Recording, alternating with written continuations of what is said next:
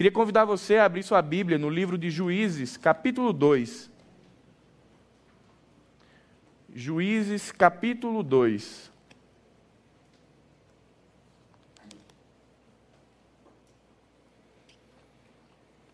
Do verso 1 ao verso 15.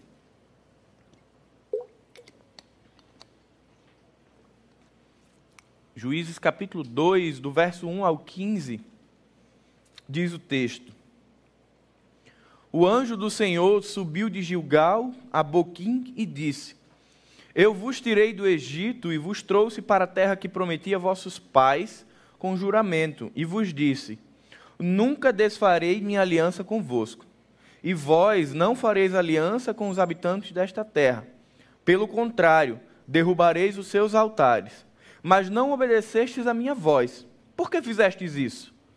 Por isso eu disse: Não os expulsarei da vossa presença, mas serão vossos adversários, e os deuses deles serão uma armadilha para vós. Depois que o anjo do Senhor falou isso a todos os israelitas, o povo chorou em alta voz. Por isso chamaram aquele lugar de Boquim, e ali ofereceram sacrifício ao Senhor. Depois que Josué despediu o povo, os israelitas saíram para ocupar a terra, cada um conforme a sua herança. O povo cultuou ao Senhor durante toda a vida de Josué. E aqui eu queria que você prestasse muita atenção e com muito carinho a esses versículos. O povo cultuou ao Senhor durante toda a vida de Josué e dos anciãos que sobrevieram a ele, e que haviam visto os grandes feitos que o Senhor havia realizado em favor de Israel. Então Josué, filho de Num, servo do Senhor, morreu com a idade de 110 anos, e o sepultaram no território da sua herança, em Timate-Eres, na região montanhosa de Efraim, ao norte do monte Gaás. Depois que toda aquela geração foi reunida a seus pais, surgiu uma outra geração que não conhecia o Senhor, nem o que ele havia feito por Israel. Então os israelitas fizeram o que era mal aos olhos do Senhor e cultuaram aos Baalins.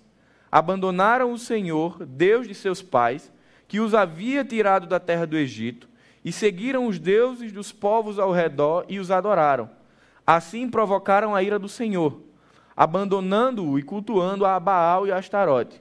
Por isso, a ira do Senhor se acendeu contra Israel, e ele os entregou nas mãos dos saqueadores que os roubaram. Ele os entregou nas mãos dos inimigos ao redor, aos quais não puderam mais resistir. Por onde quer que saíssem, a mão do Senhor era contra eles para derrotá-los, conforme o Senhor havia advertido e jurado. Eles estavam em grande aflição. Pai bendito, muito obrigado, Senhor, pela tua palavra pela verdade absoluta em nossas vidas, Pai, por meio da palavra revelada. Nós queremos te pedir, Senhor, que o teu Espírito que habita em nós, ele ilumine as nossas mentes para que possamos entender, compreender, ouvir e aplicar aquilo que a tua palavra quer nos falar e nos ensinar nessa noite. Que esta palavra, Senhor, que é maravilhosa, que ela encontre um solo fértil em nossos corações, para que ela seja plantada, germinada, regada e frutifique em nossas vidas. Em nome de Jesus. Amém. Queridos, o livro de Josué, o livro de Juízes, na verdade, ele marca um momento de transição na forma de governo do povo de Israel. A gente está ali findando o patriarcado e se estabelecendo agora um novo modo de governo através da representação dos juízes. E Josué é o último desses patriarcas. A gente vai ter Moisés, depois vem Josué, e aí a gente vira a chave para os juízes. E aí a gente precisa perceber algumas questões muito importantes que o texto nos diz. Ele vai dizer, ele vai nos falar de três gerações. E cada geração que o texto traz, ela é representada por uma dessas cadeiras. Essa mensagem chamada de três cadeiras, ela já foi pregada por um pastor e escritor norte-americano chamado Bruce Wilson, em 1989, em São Paulo, em uma conferência de pastores e líderes. É uma mensagem que foi replicada por Ed René na IBAB, ela foi replicada nas igrejas presbiterianas, em algumas igrejas batistas, e hoje eu bebo dessa fonte da mensagem do pastor Bruce para ajustar e trazer essa mensagem para a nossa realidade também. E brincadeira que o pastor Marcelo mandou um áudio para mim e disse: Você roubou a mensagem que um dia eu queria pregar para a igreja. Eu falei: É, fui mais rápido dessa vez. Então, é uma mensagem que edificou muito quem já teve oportunidade de ouvir e que eu espero que, assim como abençoou a minha vida, abençoe a sua também. Porque nós estamos findando um ano onde é um ano muito atípico, onde muitas coisas ficaram fora do lugar, onde o novo se apresentou para nós, e aí eu não falo só em termos de igreja, mas em tudo. Nossa forma de trabalho mudou, para muitas pessoas surgiu o home office. Para quem é da área de educação, a forma de ensino mudou. Para a igreja mudou também, porque nós perdemos temporariamente o espaço físico de culto. E aí eu gosto de reforçar que nós perdemos o espaço físico do culto comunitário, mas não nos foi tirado a oportunidade e o privilégio de cultuarmos a Deus onde quer que estejamos. Mas temporariamente a igreja perdeu esse espaço público e nós tivemos que nos reinventar, nos relacionar com a tecnologia para alcançar os irmãos que estavam em casa. Foi um ano onde muitas pessoas terminam chorando e pranteando porque tiveram perdas significativas em sua família. Porque milhares de pessoas foram levadas por um vírus mortal. Mas, ao mesmo tempo, se foi um ano extremamente desafiador, também foi um ano cheio de oportunidades.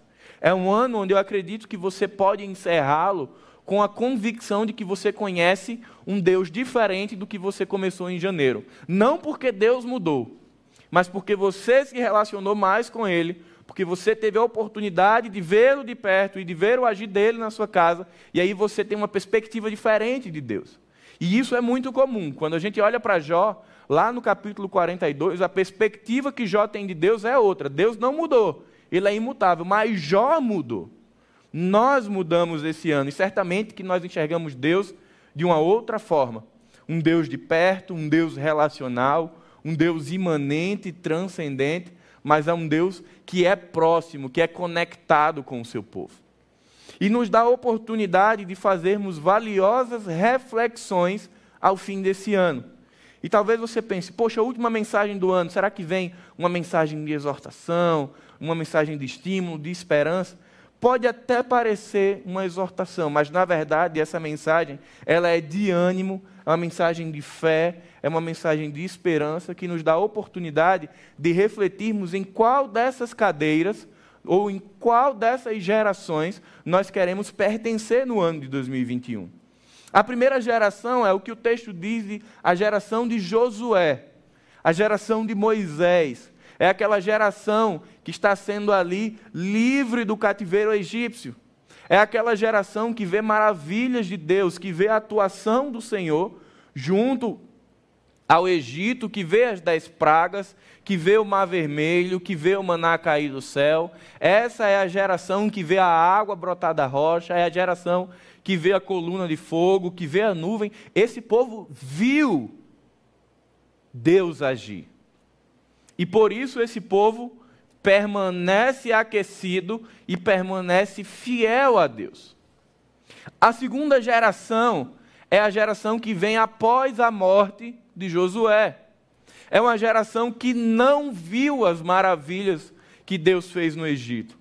É uma geração que não viu os prodígios de Deus durante os 40 anos de peregrinação, mas ainda é uma geração que serve a Deus mas agora bem mais fraco, com uma intensidade menor, mas eles se mantêm fiéis porque eles ainda têm vivas as memórias do que os seus antepassados viveram. Ou seja, é como se a força espiritual da geração anterior fosse um remanescente para manter essa geração firme. Porém, a terceira geração é a geração da desobediência. Essa é a geração que abandona o Senhor para servir a Baal e a Astarote. Talvez se perguntássemos aqui hoje, você acredita que daqui a 30, 40 ou 50 anos a Igreja Batista Zona Sul pode não mais existir? Você acredita que as nossas igrejas evangélicas podem desaparecer? Você acredita que as gerações da sua família podem deixar de ser cristãs e tornarem-se muçulmanas? É bem provável que a gente diga que não, que é pouco provável que isso aconteça. Mas o que a Bíblia nos diz é que isso é possível quando as gerações seguintes se perdem e não conhecem a Deus. Eu não tenho dúvida que se perguntássemos a Josué se ele acreditava que isso ia acontecer com Israel, Josué diria que não. Josué diria: esse povo viu a lei ser dada, esse povo viu Deus presente, esse povo viu o sobrenatural acontecer, eu não creio que eles vão abandonar. Mas esse povo abandona Deus. Basta que se passem duas gerações após Josué, para que simplesmente Israel não conheça mais a Deus. Quando a gente olha para a nossa realidade hoje, é bem parecido. Nós somos a geração que está vivendo a realidade do Covid-19 nós entendemos numa dimensão e numa magnitude muito real quais as consequências e quais as implicações que tudo isso está gerando. A próxima geração que vai vir depois de nós, que não vai viver isso aqui, ela vai conhecer essa realidade de ouvir falar. Ela vai consultar na internet, ela vai ver livros de história, ela vai ver produções científicas que vão falar a respeito disso. E ela vai ter aquilo como informação, mas não vai mudar o estilo de vida delas. E a geração posterior a elas talvez nem se preocupe mais com isso, porque vai ser só para quem tem interesse em olhar para o passado e aprender com a história. E a gente percebe que sim, informação se perde à medida que as gerações passam. É por isso que a nossa vida com Deus, ela não pode ser fundamentada, alicerçada apenas num conhecimento teórico de Deus. Eu sempre gosto de provocar, principalmente quem está em seminário, de que, olha, não fundamenta a tua vida em livro de teologia. John Stott, Tim Keller, Russell Shedd, tantos autores que nos inspiram, mas é de natureza informativa.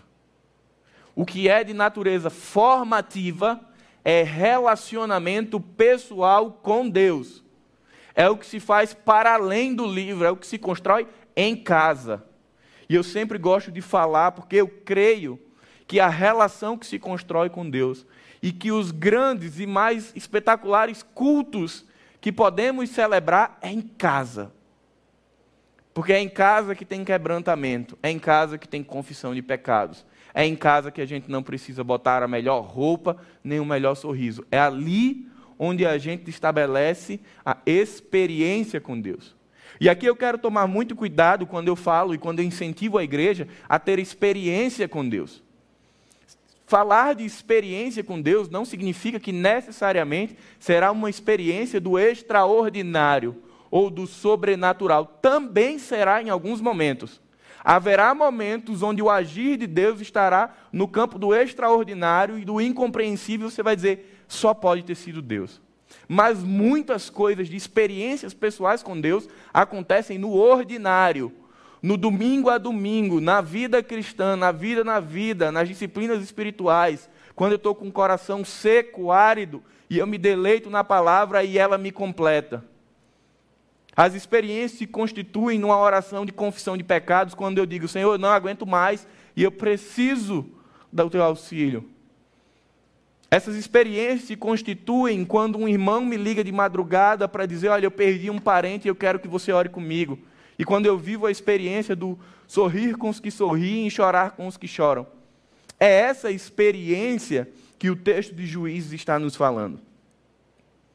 O capítulo 2 do livro de Juízes nos apresenta fragilidades do povo. Um povo que tinha visto tanta coisa, que na teoria deveria ser um povo extremamente convicto da presença de Deus durante o processo de conquista. Mas o que a gente percebe é que o tempo vai passando e o povo vai naturalizando o agir de Deus. Parece que Deus não está fazendo mais nada. E esse povo começa a desobedecer. No processo de conquista, Deus dá pelo menos duas orientações claras ao povo de Israel. Primeira, não amontoem, conquistem, fiquem apenas com os despojos que faz parte de vocês, o resto não. A segunda ordem é: destruam os altares dos deuses pagãos. O que é que o povo de Israel faz? O que é que o ser humano, na sua astúcia, faz? Ah, Deus disse para fazer assim, vou fazer o contrário. O povo amontou os despojos e o povo não destrói os altares, e aí a consequência é lógica da desobediência. O povo abandona Deus na terceira geração, porque o povo se prostitui espiritualmente. O povo se relaciona com os balins, o povo se relaciona com a perspectiva de culto de Astarote e simplesmente vai tornando a perspectiva de servir ao Deus dos exércitos, vai se prostituindo e vai se corrompendo, e o povo passa a ter um estilo de culto sincrético, misturado. Mas essas três gerações, geração 1, geração de Josué, geração 2, geração depois de Josué, geração 3, segunda geração após Josué. Elas nos fazem uma pergunta nessa noite. Eu acredito que você já entendeu o que cada geração tem de característica. Conhece a Deus, só ouviu falar sobre Deus e não conhece e não ouviu falar sobre Deus. A pergunta que precisamos responder ao fim de 2020 é: estamos concluindo o ano sentado em qual cadeira? Qual geração você se identifica? No meio do caos que foi esse ano, quando você olha para essas três gerações, qual delas faz sentido para a sua vida? A gente vai tirar algumas lições de cada geração. E eu queria que você voltasse seus olhos sempre entre o verso 7 e o verso 10. Geração 1, ou primeira geração, geração que viu as maravilhas de Deus. Essa é a geração que, como eu já falei, contemplou, foi testemunha ocular, participou de cada ação sobrenatural de Deus. Embora esses queridos irmãos dessa primeira geração tenham sido afortunados, tenham visto esse tipo de revelação, isso não significa que eles foram perfeitos. E isso não significa que eles foram irrepreensíveis.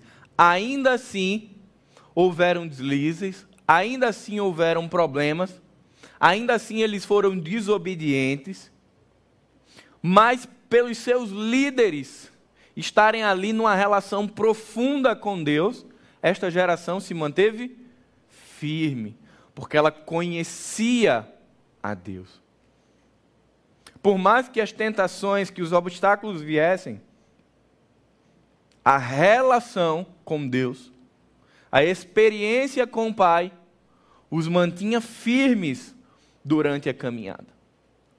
Quando olhamos para a nossa realidade atual, quando pensamos da primeira geração com a geração no hoje, no ano de 2021, eu diria que hoje essa geração seria caracterizada por aquelas pessoas que entendem que o Evangelho é uma caminhada, é uma peregrinação comunitária. Essa primeira geração, se ela estivesse em 2021, ela olharia para a igreja e diria: é cheia de gente imperfeita, é cheia de gente que ainda está num processo de santificação e de amadurecimento espiritual, mas é lá que eu preciso estar. Porque é no meio deste movimento da graça que eu cresço com o Senhor. Essa primeira geração, se estivesse aqui hoje, seria a geração que entende que maturidade espiritual é responsabilidade individual. É a geração que não terceirizaria, é a geração que não jogaria responsabilidade para os outros, porque diria: eu preciso conhecer a Deus. É a geração que diria, como Josué disse: Eu e minha casa serviremos ao Senhor. É uma geração forte, é uma geração que tem raízes. Essa geração entenderia que igreja é um espaço de pecadores caminhados para de pecadores redimidos para caminharem juntos entenderiam que fazer parte da igreja significa falar de pecado, confessar pecado, pedir ajuda, ter pessoas na nossa vida e nós na vida de outras pessoas. Essa seria uma geração que se alimenta, que tem fome e que tem sede de justiça. Seria a geração que chegaria amanhã e não precisaria de nenhum input. Ela olharia e diria: Eu estou com fome e eu preciso me alimentar da palavra do Senhor. Eu necessito desse Deus que olharia para o salmo que diz: Assim como a corça anseia por água, assim eu tenho sede. Essa seria uma geração que tem sede. E a gente já já vai falar da segunda geração, que é a que a gente precisa estar oferecendo água. Essa primeira geração seria aquela também que iria entender o Evangelho como uma notícia a ser proclamada, uma notícia a ser espalhada, e entenderia que é viver entre o ordinário e o extraordinário, entre o natural e o sobrenatural. Eu diria, olhando para o Novo Testamento, olhando para a carta ao Apocalipse, que essa seria a geração quente. Essa, se a gente olha agora para o Evangelho de João, seria a geração que dá sabor e que ilumina o mundo. Seria a geração que é sal da terra e luz do mundo. Seria a geração que entenderia os escritos de C.S. Lewis quando ele fala de evangelho puro e simples. Sendo mais moderno, seria a geração raiz seria a geração que estaria muito mais preocupada em Deus do que nos adornos. Estaria muito mais preocupada com o que é centro do evangelho do que com o que é periferia. Essa é a geração que eu, Paulo, quero e preciso estar. E eu preciso ajustar algumas coisas na minha vida para que eu esteja nessa geração que conhece a Deus para além da informação. Mas aí vem a segunda geração, a geração posterior a Josué. Essa ainda é uma geração que serve a Deus, bacana. É uma geração que ainda está envolvida na igreja. Mas é uma geração fraca, frágil, medrosa e que pavimenta o caminho para o desvio. Que pavimenta o caminho para a idolatria espiritual. Essa é uma geração que não viu nada do que Deus fez mas é uma geração que tem muita informação. É aquela geração que diz assim: olha, mas o meu pai, ele viveu isso com Deus. Porque o meu avô o ensinou e viveu isso com ele. Tá, mas e você? Não, eu não vivi nada com Deus, não. Mas assim, o meu pai viveu. Então eles vão sobrevivendo espiritualmente pelo que é sobra da geração anterior. E isso faz com que eles permaneçam vivos e firmes por um tempo. Mas a falta do evangelho como resposta prática na vida deles faz com que logo em seguida a perna vacile, a perna bambeie e o caminho, a alternativa a, contrário ao evangelho se apresente na vida deles e eles abracem. É muito nítido quando a gente olha para essa segunda geração que a gente pense na terceira e diga: vai ser terrível porque essa geração não tem legado para deixar. E aí, quando eu falo de legado, não tem como nós não pensarmos em quem é pai e quem é mãe aqui na igreja, ou você que nos ouve. Essa geração não tinha nada, não tinha herança espiritual para deixar para a próxima. Eles só tinham informações, mas não tinha internet para deixar registro. Não tinha livro de história. Isso era oral. E aí eles passam o bastão para a terceira geração sem nada. E aí é natural que a gente olhe para a terceira geração e entenda o porquê que ela é a geração da desobediência. Nós precisamos, ao fim de 2020, refletirmos profundamente em qual o nosso legado, quer você seja pai, quer você seja mãe. Se hoje, por algum motivo, fôssemos chamados por Deus para a eternidade, qual seria a diferença que a minha vida, a vida de Paulo, e essa é uma pergunta que eu não quero fazer para a igreja, você precisa fazer você mesmo. Qual seria a diferença que a minha ausência faria no mundo? Você quer medir o quanto você é relevante? Suma por uns dias e veja o quanto vão sentir. Será que a igreja do Senhor, será que os discípulos do Senhor eles dão sabor ao mundo a ponto de que, se eles não estiverem, as pessoas vão dizer: cadê aquele povo? Cadê aquela pessoa que, no momento da angústia e da tribulação, ela tinha sempre uma palavra? Mesmo ela sofrendo também, porque nós estamos no mundo e sofremos com ele. Mas aquela pessoa que dizia: calma, o Senhor está no controle. Olha, o caminho não é fácil, mas nós servimos a um Deus que intervém. Cadê aquele povo? Quando a gente transporta a segunda geração para o hoje, essa seria a geração dos teólogos do Facebook, teólogos do Instagram, teólogos dos canais de YouTube, que você olha assim, você diz como ele entende de Bíblia. Como ele fala 30 minutos e cita 40 autores, mas ele não conhece quem é Deus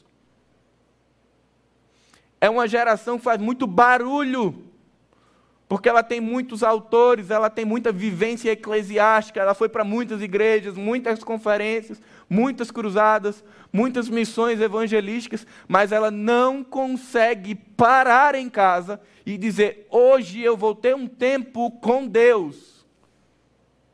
É a geração que não consegue fazer o que Jesus diz de vai para o teu quarto em secreto e confessa ao teu pai que está nos céus. Ela não sabe porque ela depende do que é estético. Essa é a segunda geração. Ela até parece boa. Ela até permanece firme por um tempo, mas já já ela vai começar a dar sinais de queda. Mas já já a geração que vem posteriormente a ela vai vacilar. Essa é a geração que eu brinquei de manhã do worship. É a geração dos adoradores. É a geração que ela vai ter dois vieses. Ela vai ter ou um viés do que eu preciso de algo que me estimule. Eu preciso o tempo inteiro ser reforçado pelo sobrenatural de Deus, porque o natural não me basta. Então eu preciso sucessivamente estar vendo milagres. Ou vai ser a outra galera que ia dizer assim: eu só vou para o culto se lá tiver jogo de luzes, se tocar harpa cristã ou cantor cristão, eu nem vou, porque eu só gosto de um negócio mais moderno. Tem essa galera também. Então você tem aqueles que dependem de um reforço extraordinário o tempo inteiro, e você tem aquela galera que só quer o efeito manada, quer o culto que é massa. Mas a gente fica procurando nessa segunda geração alguém que olhe para o Senhor e que se relacione por quem Ele é. E a gente fica tateando no escuro, querendo encontrar essas pessoas, mas não as encontram, porque elas dependem sempre do ambiente de culto. E aí a pandemia vem para nos chacoalhar, para nos colocar no lugar de desconforto e dizer: tá, e como é sua vida com Deus fora do ambiente de culto? Não tem mais o culto público no domingo. Como que fica você? Ah, não está tendo discipular a escola bíblica. E como fica? Se retirar a estrutura eclesiástica. Como que fica a vida do cristão? Quando eu olho para os nossos irmãos que estão ali na janela 1040 dos países perseguidos, eles não têm estrutura. Eles têm palavra, oração, vida de discipular, compartilhar, esconderijo e se relacionam com Deus. E são países onde o evangelho tem crescido de uma maneira sobrenatural a partir de uma vida natural. E nós que vivemos em países livres, que temos todos os privilégios para nos relacionarmos com Deus e sentarmos na primeira cadeira, a gente insiste em sentar na segunda ou na terceira.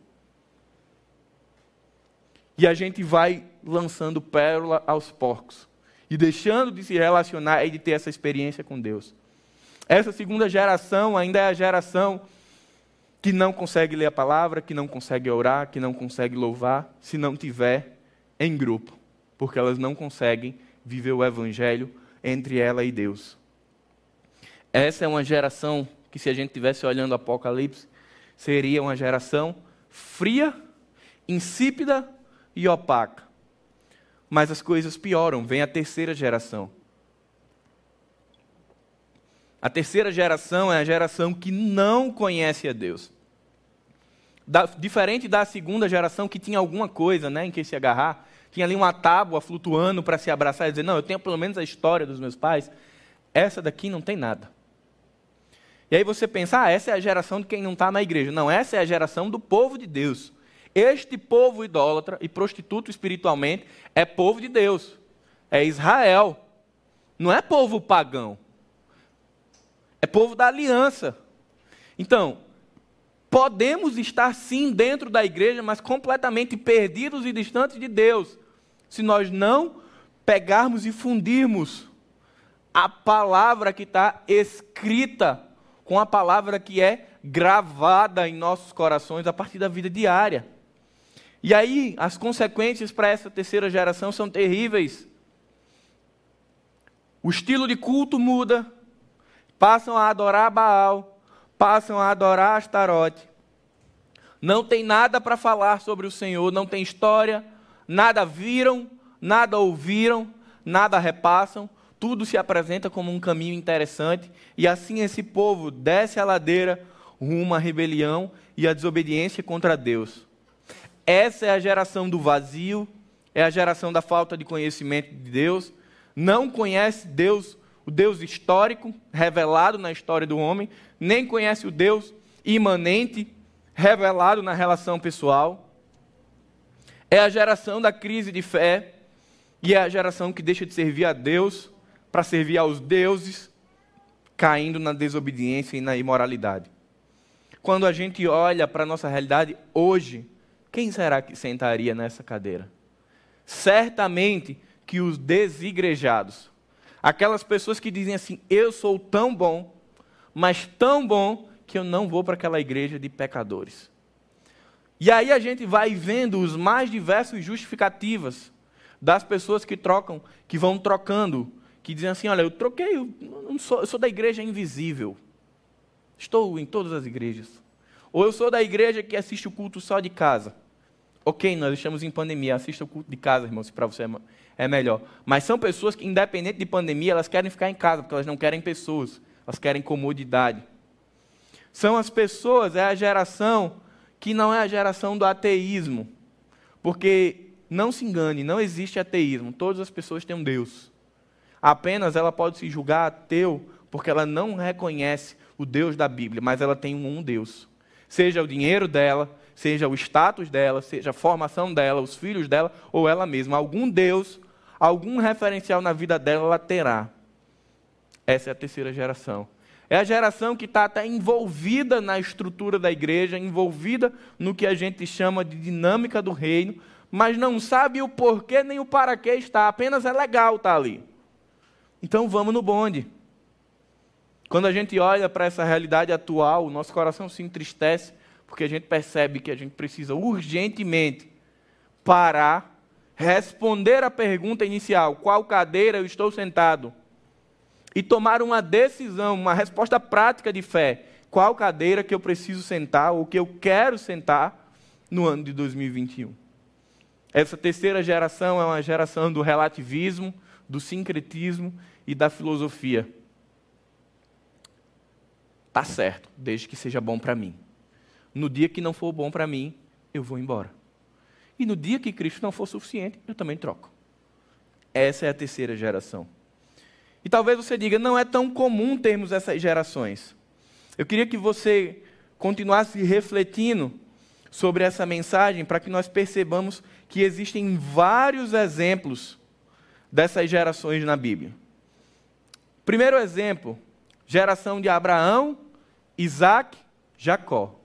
Abraão na primeira cadeira, Isaac na segunda cadeira, Jacó na terceira cadeira. Quem foi Abraão, irmãos?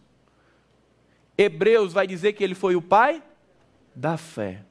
É a geração que diz: primeiro Deus, depois eu. Deus faz um pedido a Abraão que eu não gostaria jamais de receber. Abraão, sacrifica o teu filho. E eu fico imaginando Abraão subindo o monte, levando o pequeno Isaac, e ele ali, como toda criança, fazendo seus questionamentos. Mas Jacó entendendo: primeiro Deus, depois eu. E a palavra vai dizer que no momento certo, Deus apresenta um substituto para ser entregue. Mas Abraão vai até o fim, porque ele entende que primeiro Deus, depois ele. Essa é a geração que senta na primeira cadeira. Segunda, geração de Isaac. Quem foi Isaac, irmãos? Procura na Bíblia. Pouco se fala de Isaac. Se sabe que ele é filho de um grande homem e pai de um grande homem, mas quais são os feitos? Qual a história de Isaac com Deus? Não tem. Frio. Terceira geração, Jacó. Talvez você diga, não, pastor, mas é de Jacó que se constituem as doze tribos. Sim. Mas Jacó já começa fazendo besteira. Jacó rouba a primogenitura que era de Isaú. E não para por aí os problemas de Jacó. Percebe como a geração seguinte, as gerações elas vão se enfraquecendo. Mas aí vamos ver outro exemplo: Davi, Salomão e Roboão. Davi, o homem segundo o coração de Deus. Homem sanguinário, Davi. Homem que cai em pecado sexual. Mas por que Davi está na primeira cadeira? Mesmo sendo tanto, tendo tantos pecados. Porque Davi estava pronto para, quando confrontado, reconhecer os seus pecados, confessá-los e lamentar diante de Deus. Para sentar nessa cadeira, irmãos, você não precisa ter ausência de pecados. Você precisa ter muita coragem. Eu preciso ter muita coragem para dizer: eu sou pecador o suficiente para viver pela graça e sentar na primeira cadeira porque o amor de Cristo me constrange, eu confesso meu pecado e recebo perdão. Por isso que Davi senta nessa. Mas aí vem Salomão, segunda geração, e a gente olha para o início de Salomão e diz: vai ser um estouro, vai ser fantástico, porque Salomão começa dizendo: Senhor, eu quero sabedoria. Você diz: pronto, o homem tem sabedoria, tem tudo, né? Vai dar tudo certo na vida de Salomão. Que nada. Salomão usa da pior forma possível a sabedoria. Salomão deixa de ser rei para ser político, meus irmãos. E aí, político na pior perspectiva da palavra. Salomão faz tudo o que Deus diz para não fazer. Não amontoe, não amontoe exércitos, não amontoe riquezas e não amontoe mul mulheres. Salomão vai e se torna o rei mais rico do mundo, o rei mais forte do mundo e o rei com maior mulheres da história. Tudo que Deus disse não faça, Salomão fez. A tática de, de conquista de Salomão era: eu vou ou me relacionar com a filha do território que eu quero conquistar, do rei daquela região, ou se eu não casar com ela, eu conquisto de forma militar. De maneira que Salomão era visitado para que as pessoas contemplassem as suas posses e as suas riquezas. E Salomão termina a vida sem entender nem o sentido dela. Mas aí vem Roboão para fechar a geração, essa terceira geração. E o Roboão é um desastre. Quando a gente lembra do reino dividido, é este cara, Roboão, que dá o pontapé inicial. Roboão era um rei jovem, e que a cultura de Israel dizia que todo rei jovem ele era assessorado pelos anciãos. E ele dava ouvido aos anciãos para governar. Roboão, se achando o cara, o que é que ele faz? Reúne os anciãos, ouve os conselhos dos anciãos e despreza. Aí ele acha pouco. O povo procura Roboão. Porque o povo tinha uma alta carga tributária. Não era o Brasil, tá? Era Israel, mas era muito tributo, muito imposto. E o povo diz: Ô Roboão, baixa um pouquinho aí. E Roboão diz: Ah, vocês estão achando ruim? Pois comigo o fardo vai ser maior. E ele aumenta a carga tributária. E aí divide o reino. Meus irmãos, geração 1 é a geração do primeiro Deus, depois eu. Geração 2 é a geração do primeiro eu, depois Deus. A geração 3 é do Primeiro eu, depois eu, e se tiver uma outra possibilidade, sou eu de novo. Não é Deus. Primeira, segunda e terceira geração. Primeira, segunda e terceira cadeira. Onde é que nós estamos sentados e onde é que nós queremos nos sentar em 2021? E para encerrarmos, eu queria estimular você a fazer duas reflexões muito profundas de maneira que elas nos levem a uma resposta e a um compromisso com Deus. Um compromisso que é individual, que faz parte do sacerdócio individual de cada crente. Você que é pai, você que é mãe, ou você que é responsável por uma criança, seja avó, tio. qual cadeira você tem apresentado aos seus filhos? Qual legado você está deixando para eles? Você tem contado a seus filhos as histórias que você tem com Deus? Você tem contado a seus filhos as suas experiências com Deus? Mas principalmente, você tem estimulado o seu filho a ter as próprias experiências com Deus? Meu irmão, não queira que a sua próxima geração, que a sua prole viva da sua experiência com Deus. Estimule ele. Quando ele lhe pede uma coisa simples, pai, mãe, me dá um brinquedo. Meu filho, vamos orar? Aproveita isso e diz: vamos orar, vamos pedir a Papai do céu. Estimula ele a prática da oração. Quando você vai dizer o não, filhinho, em alguns momentos Deus também nos dá não. Filhinho, vamos ler a palavra de Deus. Estimula teu filho para que ele tenha uma relação pessoal com Deus.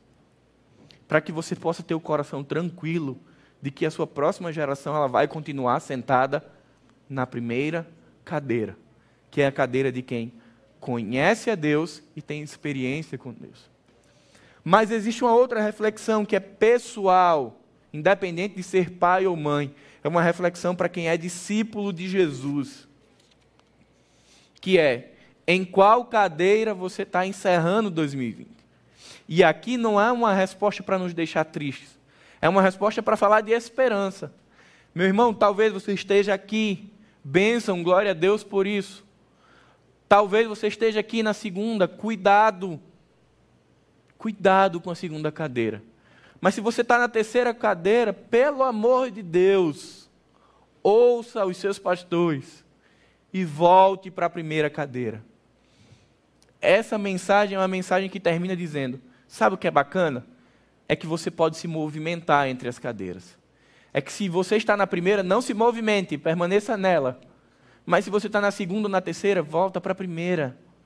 Isso é possível essa perspectiva de esperança que é viva e eficaz em Cristo Jesus, ela nos permite, no hoje e no amanhã, dizer: Pai, eu quero restabelecer uma comunhão real contigo. Eu quero que o meu lar seja o melhor ambiente de culto possível da minha vida. Deus, eu quero ouvir a tua voz quando eu oro. Eu quero ter as minhas histórias porque os salmistas falam muito sobre trazer à memória aquilo que nos dá esperança. E são essas memórias relacionais com Deus que vão aquecer a sua fé e que vão fazer com que não somente a sua geração, mas as próximas gerações permaneçam fiéis.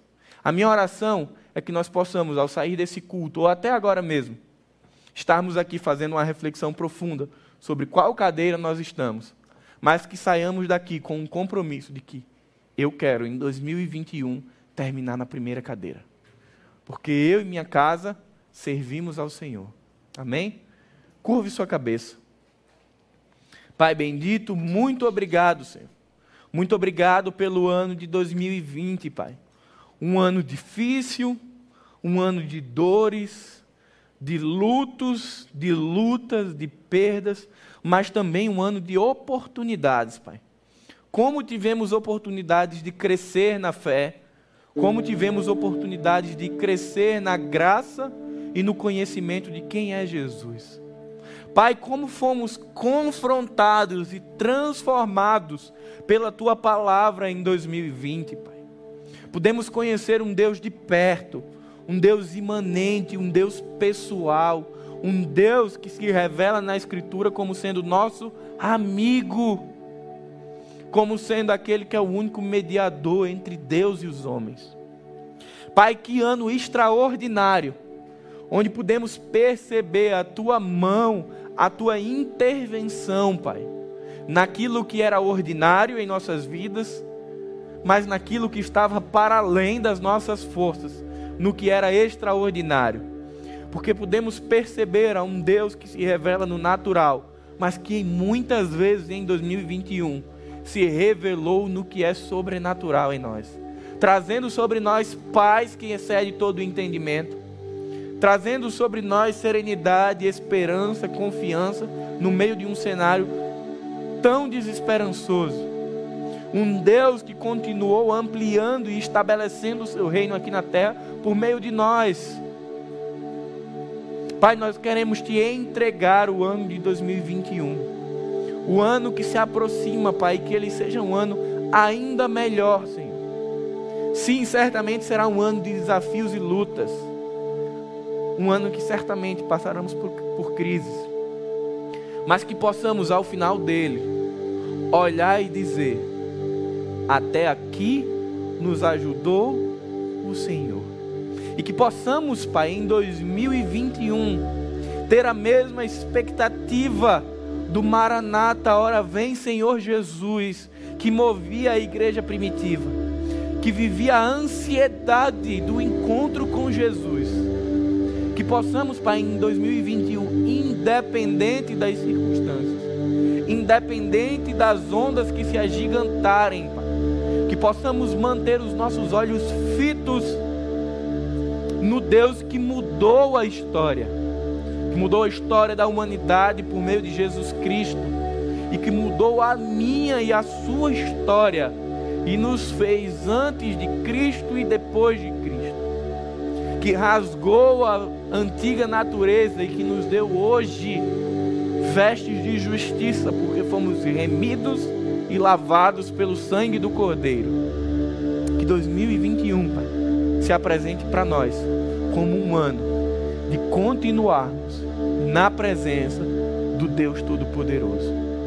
Que o amor de Deus, nosso Pai, que a graça do Senhor Jesus Cristo e que as consolações do Espírito Santo estejam sobre cada um de nós, hoje e para sempre. Amém.